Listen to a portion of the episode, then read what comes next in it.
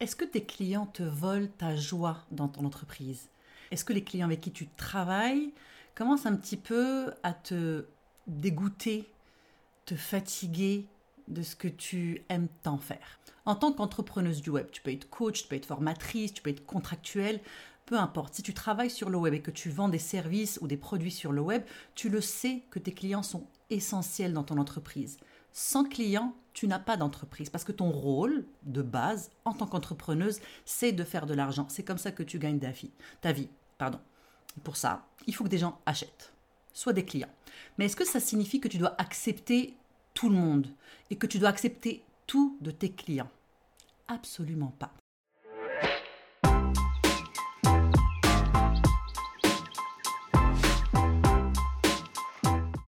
J'ai écrit un article il y a quelques années sur mon blog que j'ai appelé client loyal versus client à éviter. Parce que c'est vraiment quelque chose d'extrêmement basique quand on se lance en business ou quand on commence à avoir des clients en one-on-one ou quand on fait des consultations, des accompagnements. On a obligatoirement affaire à deux types de clients. Je voudrais juste lire ma définition du client à éviter pour qu'on soit bien d'accord. Le client à éviter, comme son nom l'indique, c'est le client que l'on ne veut surtout pas. Celui qui se fait passer pour notre client idéal mais qui ne partage aucune de nos valeurs ou qui ne nous permet pas de donner le meilleur de nous-mêmes. Il est fatigant, remet en question notre travail ou bien qui on est, n'est pas investi dans sa transformation, il en veut toujours plus pour moins et la liste peut continuer sur des kilomètres. Beaucoup d'entrepreneuses passent un temps incroyable à essayer de transformer les clients à éviter en clients tout court, à essayer de les convaincre, de les séduire au lieu de juste laisser tomber. Laisser tomber pour se consacrer à ceux qui comptent vraiment. Et ma conclusion dans tout ça, c'est qu'il y a énormément d'entrepreneuses qui construisent leur business, leur entreprise en réaction à ce genre de clients. Elles font tout pour s'en protéger au lieu de créer un business qui est là pour accueillir les clients qui sont parfaits pour elles. On passe notre temps on passe notre temps à nous protéger de ce genre de clients, à monter des stratégies pour survivre à ce genre de clients, alors qu'on n'a pas du tout à subir ça. En fait, on a tout simplement à décider prendre une décision consciente que les clients à éviter, ceux qui nous volent notre joie dans notre entreprise, ne nous les, ne nous les acceptons plus. Nous ne les acceptons plus. Alors c'est sûr, quand on commence, c'est compliqué de prendre ce genre de décision, parce que n'importe quel client est un client qui est le bienvenu. Je commence, j'ai besoin d'argent, il faut que je paye mon loyer, il faut que je mange, il faut que je m'occupe de ma famille, etc. etc. Alors c'est sûr, c'est très compliqué en démarrage, mais ça n'a pas besoin de durer trop longtemps. Cette période, tu vois, cette période où ta porte est ouverte à n'importe qui, tous ceux qui frappent sont les bienvenus. Elle n'a pas besoin de durer très longtemps. Après, en général, après deux trois clients qui te mettent sur les rotules, qui te crèvent, qui t'enlèvent toute toute joie dans ton métier, dans, dans ce que tu fais, tu vas très vite avoir besoin de changer quelque chose dans ta manière d'accepter tes clients. L'objectif est d'arriver à une relation gagnant-gagnant. Tu offres un service, une aide, ton client te paye pour avoir accès à toi. Toi, tu te dois d'être professionnel, ponctuel, livrer ce que tu promets, être disponible dans le cadre de ce que tu offres. Pareil pour ton client. Il a des devoirs aussi. Il a des devoirs à remplir, comme la ponctualité, les paiements à temps, l'application, euh, mettre en pratique ce que, euh, ce que vous travaillez ensemble. Right? Et autant ton client doit faire ses devoirs pour te choisir, donc, il fait, il fait son travail de diligence pour s'assurer que tu es la meilleure personne pour l'aider. Autant toi, tu dois t'assurer que ton client a ce qu'il faut pour que tu puisses faire ton travail. Et j'ai une très très mauvaise nouvelle pour toi. En fait, c'est une bonne et une mauvaise nouvelle. Très souvent, nos clients se permettent beaucoup de choses à cause d'un manque de limites claires que nous ne fixons pas.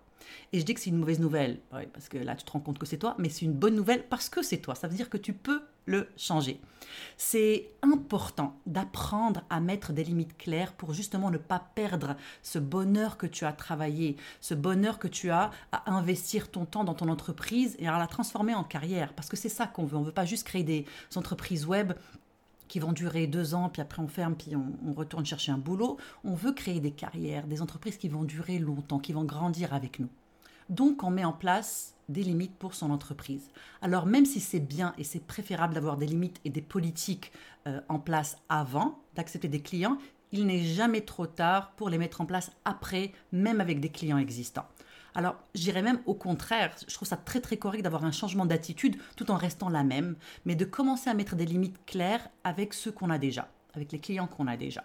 Et en ayant ces, ces limites et en les expliquant avec les personnes avec qui tu travailles, tu élimineras tout de suite ceux qui sont trop exigeants, à qui ça ne conviendra pas et que tu as attiré par curiosité, mais qui ne sont pas du tout prêts pour ce que tu as à offrir, pour la transformation que tu as à offrir. Et tu vas commencer juste, vraiment, juste à mettre, à mettre en place des petites choses très très simples. Tu vas commencer à attirer ceux qui respectent ces limites et qui sont prêts à travailler ces limites. Et je parle d'expérience évidemment, ok, comme dans tout ce que je partage avec toi, parce que c'est du vécu. Quand je faisais encore des accompagnements, j'acceptais n'importe qui parce que je pensais vraiment être capable de gérer n'importe qui. Hein, moi, j'ai le syndrome de la Wonder Woman. Je suis convaincue que je peux tout faire, mais j'avais pas forcément des choses en place qui me protégeraient et qui protégeraient mes clients d'abus des abus de leur part comme de la mienne, inconsciente, right? Et à chaque fois que j'étais avec, euh, avec un certain type de cliente, ça me bouffait de l'intérieur. Je ressortais de mes séances d'accompagnement complètement fatiguée, drainée, avec, avec très peu de joie. J'avais plus forcément envie de continuer. J'avais un espèce de sentiment d'échec parce que j'avais l'impression que le problème c'était moi, que la cliente que j'avais, que j'ai eue en face de moi, j'ai pas été capable de l'aider parce que je n'étais pas assez, parce que je n'avais pas ce qu'il fallait, ce qui était complètement faux. Et donc, il a vraiment fallu que je réfléchisse en me disant, OK, qu'est-ce que je peux mettre en place pour m'aider à continuer à aimer ce que je fais? Parce que j'en étais arrivée là. Je veux bien, c'est bien d'arrêter les accompagnements, mais quand tu as des formations en ligne, c'est la même chose. Des formations en ligne, on a des clients qui nous contactent, si on a des, euh, groupes qui vont avec nos, programmes ou nos formations, euh, on a des clients euh, avec lesquels on doit dealer. Donc ça revient vraiment au même. Donc, voici quelques limites hyper simples à mettre en place dès que possible. La première, la toute première, c'est la sélection. Encore une fois, c'est pas évident quand on commence parce qu'on veut juste euh, faire rentrer des gens et tester notre travail et voir est-ce qu'on est capable de travailler avec des clients et juste commencer à faire rentrer de l'argent pour payer ce qu'on a payé. Et c'est complètement correct. Je l'ai fait aussi. Au début, j'ai accepté toutes les personnes qui venaient parce que j'avais ce désir de tester mes choses, j'avais ce désir de travailler. Mais très vite, j'ai dû réaliser qu'il fallait que je fasse une sélection. Faire une sélection avant de commencer le travail avec mes clients. Donc si tu offres tes services à un type de client précis, et j'espère que tu as défini à qui tu veux offrir, n'oublie pas à vouloir toucher tout le monde, on touche personne et c'est comme ça qu'on attire n'importe qui dans son business. Donc tu définis à qui tu offres. Si tu vends des formations euh, avec une communauté, peut-être euh, une des appels, euh, un groupe Facebook ou un groupe whatever, toutes ces informations, toutes ces limites doivent être sur ta page de vente et ça doit être clair. Pour qui est cette formation? Pour qui elle ne l'est pas? Quels sont les résultats possibles? Quelle est la, la transformation Pardon? Et qu'est-ce que tu ne promets pas? Hyper important. Je vais te montrer euh, un warning que j'ai sur mes pages de vente parce que je trouve que c'est très important juste de rappeler aux gens que leur, leur succès ne dépend pas juste d'une formation ou d'un accompagnement qu'ils prennent, mais c'est aussi eux, leur action et leur engagement dans leur apprentissage. Right? Donc, on met des limites claires on les montre, on les, on les explique dans sa page de vente. On les met aussi dans, son, dans sa FAQ, sa foire aux questions. Très très bel endroit, hyper important pour mettre les choses qui sont importantes, euh, les limites claires qui sont importantes pour notre travail, pour ce programme ou pour les accompagnements.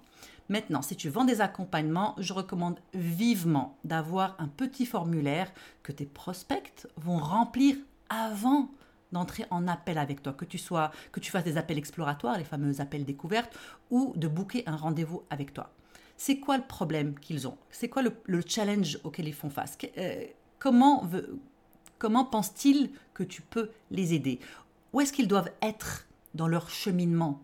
Right? Qu'est-ce qu'ils ont déjà mis en place pour arriver à un résultat et ils n'y sont pas arrivés? Qu'est-ce qu'ils pensent avoir besoin réussir, etc. Tout ça, c'est des données qui vont être extrêmement importantes pour toi pour savoir, OK, est-ce que je veux travailler avec telle personne ou pas? Déjà, ça va éliminer un très grand nombre de mauvais matchs, OK, de mismatch. Donc, c'est très important. Et en plus, ce genre de formulaire, moi, je l'adore parce que ça me permet d'avoir aussi le vocabulaire de mon audience, de mes clients potentiels, et ça me permet de les réutiliser dans mes pages de vente pour des prochains pour des prochains euh, programmes ou même des prochaines pages de vente pour des accompagnements, etc., etc. Donc la sélection, non seulement on s'assure qu'il n'y a pas de mauvais match, on s'assure que la personne, elle sait dans quoi elle s'engage et nous, on a mis des limites claires pour rappeler, ok, si tu achètes ce programme ou si tu bookes un rendez-vous avec moi, voici les règles du jeu. Numéro 2, communiquer. Ok, la communication. La communication avec tes clients. Comment? Est-ce que tes clients vont communiquer avec toi? Comment est-ce que tu vas gérer les appels, les rencontres, les appels de coaching ou d'accompagnement? C'est très important parce qu'on met en place des, packages de coaching ou des, on ajoute des choses à nos programmes. Et après, on se rend compte en fait qu'on n'a pas été assez clair. On donne notre numéro de téléphone ou on donne euh, accès à un, un, groupe et c'est pas clair pour les gens, pour tes clients. L'utilisation qu'ils peuvent en faire. Est-ce qu'ils peuvent te texter n'importe quand? Est-ce que, justement, si tu leur donnes accès à, ton téléphone, quelle, en est l'utilisation? Est-ce qu'ils peuvent t'appeler à tout moment pour n'importe quelle question? C'est vraiment des questions hyper importantes qui, en ce moment, tu peux te dire, ben non, c'est clair. Ben non, en fait, c'est pas clair. il faut se poser ces questions, surtout si tu ne veux pas gérer des textos ou des appels n'importe quand. N'importe quand. Et quand on, tu sais, enfin, pour moi c'est évident et peut-être que j'aurais dû le dire plus tôt, mais quand tu ne mets pas de limites claires, tu en, viens à en vouloir à tes clients et tu ne veux pas ça. Donc leur donner des limites claires pour communiquer, ça te permet aussi de te respecter et de, te faire respecter et de continuer à avoir une très belle relation avec elles. Par exemple, pour mes accompagnements longs, euh, mes clientes ont accès à mon WhatsApp ou Voxer. ok? Donc elles peuvent me texter ou m'envoyer des mémos vocaux quand elles veulent, quand elles veulent hein, durant le temps de notre accompagnement. Et je réponds quand je peux. Et ça, c'est très très clair. Je leur dis dès que dès qu'on a la première rencontre pour faire un peu le onboarding, donc l'accueil dans l'accompagnement, j'explique très clairement ces règles-là. Tu peux me texter à 9h le soir, moi je vais répondre à 10h le lendemain matin. C'est comme ça. Je ne travaille pas les lundis et les vendredis, je vais te répondre euh, mardi, mercredi, jeudi, je suis là. Je ne réponds pas les soirs, je ne réponds pas les week-ends. C'est clair. Et c'est pas dit méchamment, c'est juste voici les règles de mon jeu. Est-ce que tu les acceptes? Pour mes accompagnements courts, tout se fait lors de nos rencontres. Ok? Euh, Tu as une question à me poser, tu m'envoies pas un email avec 10 millions de questions on le fait live. À moins que moi, je t'envoie un formulaire où tu me poses tes questions à l'avance, comme ça on gagne un peu de temps. C'est ce que je fais en général. Mais sinon, s'il y a des questions supplémentaires, c'est durant notre rencontre et pas après. À moins qu'on ait convenu de quelque chose. C'est vraiment. Euh, les règles doivent être toujours claires, même pour toi dans ta tête. Euh, dans mes programmes, ça se passe dans la communauté du programme ou lors des lives mensuels. Et mes clientes ont toujours respecté ces limites. Elles ont toujours respecté les règles que j'imposais, que je mettais en place dans ce que j'offrais. Être ferme sur ces limites, ça fait pas fuir les gens. Ok, c'est pas parce que tu leur dis ok, voici comment ça se passe pour moi. Je ne réponds pas les soirs et les week-ends, mais il n'y a pas des gens qui vont se dire ah ben non, elle n'est pas à dispo 24/7. Pas du tout. Au contraire, ça amène encore une fois du respect parce que tu te respectes. Je vais te donner un exemple que j'ai adoré je suis rentrée dans un programme avec un monsieur qui s'appelle Fabeku Fakomiché. Euh, c'est un monsieur qui, travaille sur la cohérence en business, la cohérence en business et dans sa vie. Euh, c'est un être incroyable, c'est un artiste, un coach business, etc. Et la manière dont il donne son programme, tu vois, toi, toi qui penses qu'il faut toujours que ça soit super fancy, super élaboré, son programme, c'est un programme déjà sur deux ans. Il a un groupe Facebook et les leçons, c'est en audio, une fois par mois, déposé dans le groupe Facebook. la retranscription, il la donne euh, une ou deux semaines plus tard. Personne ne se plaint. Parce que c'est comme ça qu'il a annoncé que ça se faisait. Il n'a pas de, site web fancy, il n'a pas de, portail de cours fancy, pas du tout. Lui, ça, son, contenu, il le donne comme ça. Et c'est dans l'audio d'introduction, donc quand tu, on arrive dans le groupe Facebook, quand on a commencé ce programme de, de deux ans, on est rentré dans le groupe Facebook et puis il y avait une leçon déjà audio qui nous attendait, une leçon d'introduction où il a donné ses limites. Et c'était fait avec tellement de douceur, mais avec beaucoup de fermeté. J'ai vraiment j'ai été très très inspirée. C'est-à-dire par exemple, il dit ne m'écris pas pour me dire qu'il y a un truc qui ne fonctionne pas voici, euh, voici comment tu peux adresser telle chose. Ne me, ne me bombarde pas de questions en DM, je ne te répondrai pas. Quand tu m'écris sur Instagram ou sur Facebook, bonjour, merci, au revoir, au revoir sont de base. Donc, sois poli avec moi. Sinon, je ne te réponds pas. Donc, en fait, c'est extrêmement inspirant parce qu'il a expliqué de manière bienveillante comment il voulait être respecté. Et dans le groupe, les gens ont vraiment ils ont, ça, il n'y a pas eu de, il a pas eu de, de, de tollé parce qu'il a, il a demandé du respect. Au contraire, tout le monde respecte ça. Et quand on lui parle, c'est avec beaucoup de respect et de la manière dont il a demandé à être adressé. Et moi, j'adore ça. Donc finalement, on explique les règles du jeu dès le début pour que tout le monde sache dans quel cadre évoluer.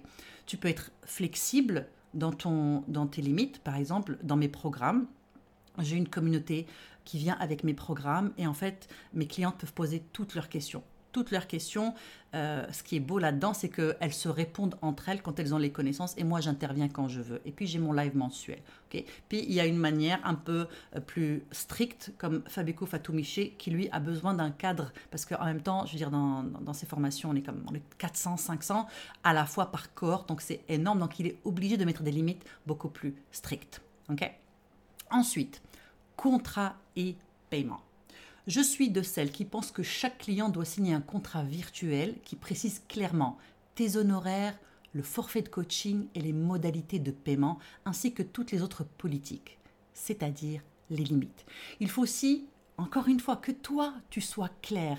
Est-ce que tu vas facturer des frais de retard? S'il y a un retard de paiement, ou est-ce que euh, comment tu vas réagir? Est-ce que tu vas envoyer des emails ou est-ce que tu mets en pause le programme ou le coaching? Euh, Si la personne ne se présente pas, qu'est-ce qui va se passer? Donc, est-ce que il faut vraiment penser à comment tu vas réagir si il y a quelqu'un qui ne respecte pas les règles? Et ça, c'est dans le contrat euh, et dans tes politiques. Ça, ça honnêtement, ça n'a pas besoin non plus d'être, d'être signé par un avocat. Il y en a qui sont disponibles en ligne et tu peux faire quelque chose de très très simple. Je veux dire, en, expliquant des mots simples euh, dans le contrat, qu'est-ce que cela implique de travailler avec toi? C'est clairement une bonne manière de se protéger légalement aussi, même si le texte n'est pas légalement construit parce que tout est annoncé. Les gens savent à quoi s'attendre. Tu, ne peuvent pas te dire Ah, mais je ne le savais pas. Mais non, je l'ai dit. ok? Tu as accepté, tu as signé. Donc, euh, c'est toujours des questions, pas toujours drôles, c'est pas le, côté créatif de notre travail, mais c'est quand même important pour que tu puisses justement faire ton travail au lieu de te dire Ah, ça n'arrivera jamais. Ça arrive toujours à un moment. Ok? Ça arrive toujours à un moment donné où tu as affaire à une situation vraiment pas cool et tu te dis Ok, qu'est-ce que je fais dans cette situation? Right. Ensuite, des forfaits de coaching clairs. C'est vraiment important d'être clair sur les détails de ce que les gens achètent Combien de temps durent les accompagnements. Est-ce qu'ils sont autorisés à, te contacter? Est-ce qu'il y a des emails supplémentaires? Rappelle-toi, on rejoint les deux, les, deux autres limites. Est-ce que tu vas facturer à la consultation? Est-ce que tu fais des packaging? Est-ce qu'on peut avoir du temps supplémentaire? Il faut vraiment énoncer clairement les détails pour te protéger contre les clients qui abusent, qui vont faire semblant de ne pas comprendre les règles. Puis et ils le font pas forcément à mal, ok? On s'entend, il y a des gens qui sont vraiment, honnêtement, ils n'ont pas vu, ils, sont, très... Je suis de cela, ok? Mais je suis la première à reconnaître mes erreurs, mais je pose des questions à, la personne de qui je prends le service, et si elle a émis la règle clairement, et c'est moi qui ne l'ai pas, pu, qui ne l'ai pas j'ai pas d'autre choix que de la respecter. Par exemple, je vais donner un exemple d'abus, de, conscient ou inconscient. Si tu offres des coachings toutes les semaines, pendant deux mois, on se rencontre toutes les semaines pendant deux mois pour euh, régler un problème X. Est-ce que la personne a le droit d'avoir un appel de plus? Si oui, est-ce que c'est gratuit ou est-ce que c'est payant? Est-ce que si elle manque un rendez-vous pour euh, une raison X, elle peut le reprendre Est-ce qu'il euh, y a de la flexibilité? Est-ce que toi, tu veux offrir de la, flexibilité? Par exemple, euh, si j'ai mes accompagnements, si quelqu'un manque une séance pour une raison X, c'est pas grave. Il y a toujours une, séance. Je travaille surtout beaucoup avec des entrepreneuses qui sont mamans, donc je comprends complètement. Donc moi, je suis assez flexible à ce niveau-là. Euh, mais si ça fait quatre fois que tu me plantes sans m'avertir à l'avance, on va mettre fin à notre, à notre coaching. Donc ça, moi, ce sont mes limites. Donc il faut penser à toutes les éventualités, même si toi tu penses que tout est clair et que les gens ne vont pas abuser, vaut mieux le mettre sur papier pour être sûr que ça ne va pas arriver. Encore une fois, sur ta page de vente, euh, dans ton contrat, dans tes packaging, que ça soit clair.